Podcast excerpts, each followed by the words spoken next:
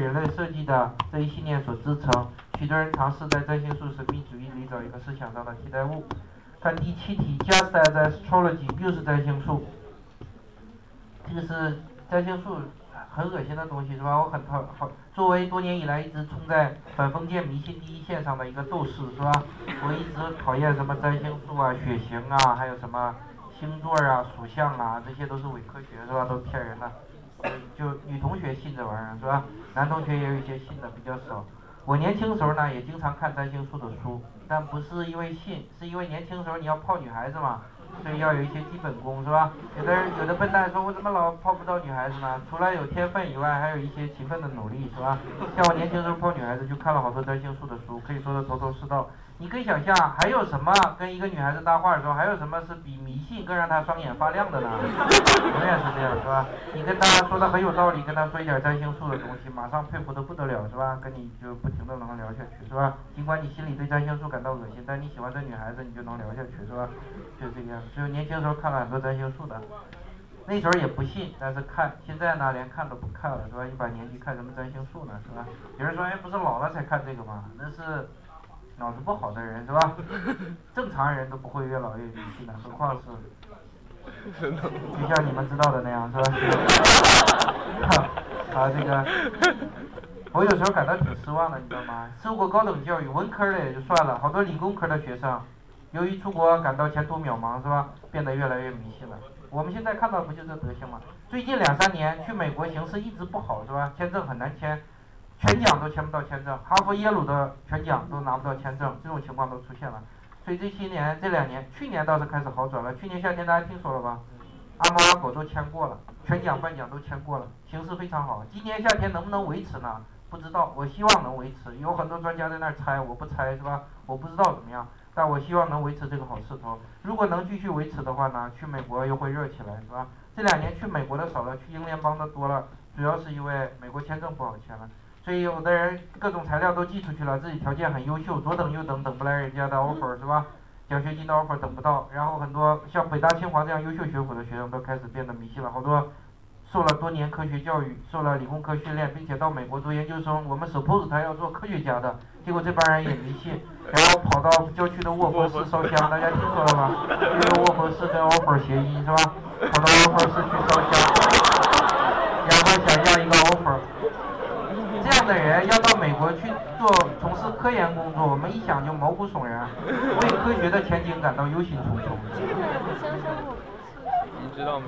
能不能有点出息呢？命运是控制在你自己手里的，是吧？即便有一些未知力量决定了你的命运，也不是那些鬼鬼神神，是吧？受过多年科学训练，怎么能这样呢？很多男同学都变得迷信了，女同学没变迷信，为什么？因为女同学本来就迷信，她没法变了。男同学变得迷信了，让我感到很失望，是吧？尤其理工科的变得迷信，太太不应该了，是吧？要做科研工作的竟然这么迷信。我自己对自己比较满意，就是我年轻时候是这样想的：我们在逻辑上不能证实神的存在，也不能证实神的不存在，所以谨慎的做法是什么？即便你不迷信，对鬼鬼神神那样东西，你也不愿意去冒犯他。万一真有呢？不就？得罪神灵不就不好了？一般人是这样一种心理，尽管不迷信，他也不愿意冒犯他。我年轻时候也这样，后来我一活到二十七八岁，一看还没有一个鬼鬼神神露一面，我开始不耐烦了，是吧？所以我现在采取的方法是到处亵渎神灵，能给他亵渎全给他亵渎了，是吧？看你能不能露一面，是吧？亵渎全给亵渎。所以我现在出去名山大川，什么庙道观，什么各种供供奉着鬼鬼神神的那种。旅游地，我去了以后，我的很多朋友跑到那儿烧香拜佛、磕头求，我在那儿不求，但我也不做公开亵渎的事儿，因为比如说到庙里去，你亵渎那个佛。和尚是有宗教信仰，你不伤害人感情嘛？这太不得体了，是吧？所以我不做出公开的亵渎，我心里亵渎。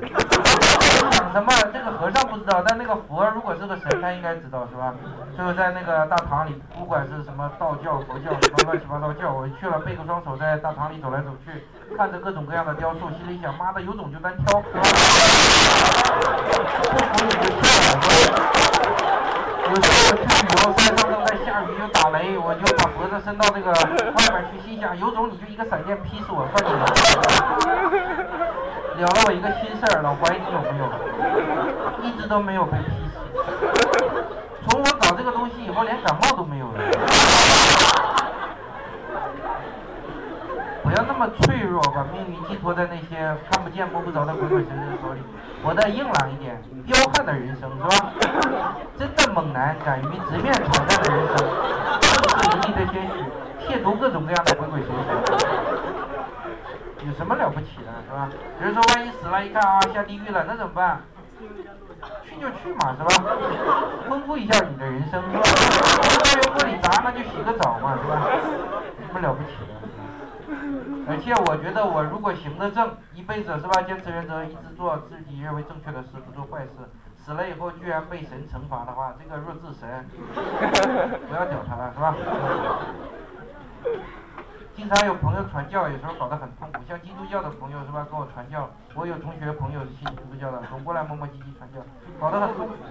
他那个思想境界，耶耶稣的思想境界比我差远了，你叫我怎么做他的信徒呢？这不是夸张的，他是几千年前的古人，今天很多人思想境界都比耶稣高。耶稣很狭隘的是吧？他说你要信我呢，末日的时候你就得救，不信就不救。这什么境界？像我这种人，如果这个人是好人，不管他信不信我，我都救。他连我的一个凡人的境界都不如，你叫我信他什么呢？好多基督教传教的，一说到这儿就憋了，是吧？没气了，漏气儿。还有一些原教旨主义的基督徒，基督教如果你看圣经的话，上面都是很狭隘的思想，好多死罪，怎么样都要死，这样也死，那样也死。原教旨主义的基督教徒和原教旨主义的伊斯兰教徒一样可怕。什么叫原教旨主义者？就是逐字逐句的 literal 的遵守圣经指示。这样的人整天除了杀人还是杀人。中世纪最黑暗、最愚昧、最恶心的事儿都是谁干的？你今天有些不了解宗教的人认为伊斯兰教比基督教恶心，其实不是，是伊斯兰教国家还没有实现政教分离，所以导致今天很愚昧。基督教的国家在实现了政教分离原则以后，才不受基督教的牵连和伤害了，是吧？中世纪最缺德的事儿，都是最血腥的事儿，都是伊斯兰教的。十字军东征，今天我们。好多英美的文章里还给它描绘的很美好，其实是极其恐怖的行为，是吧？就是当时的恐怖分子。基督教国家实现政教分离以后，基督教内部也一直在搞宗教改革，所以今天的基督教已经挺不错的了。但是你看，如果原教旨主义就逐字逐句遵守圣经指示的话，这个世界将血流成河，是吧？你有兴趣看一看圣经，充满了喜爱的话，这个也要死罪，那个也要死罪，那个也要死罪。大家看过《七宗罪》那个电影吧？那里边贪吃也是死罪。他这搞得我很不爽，是吧？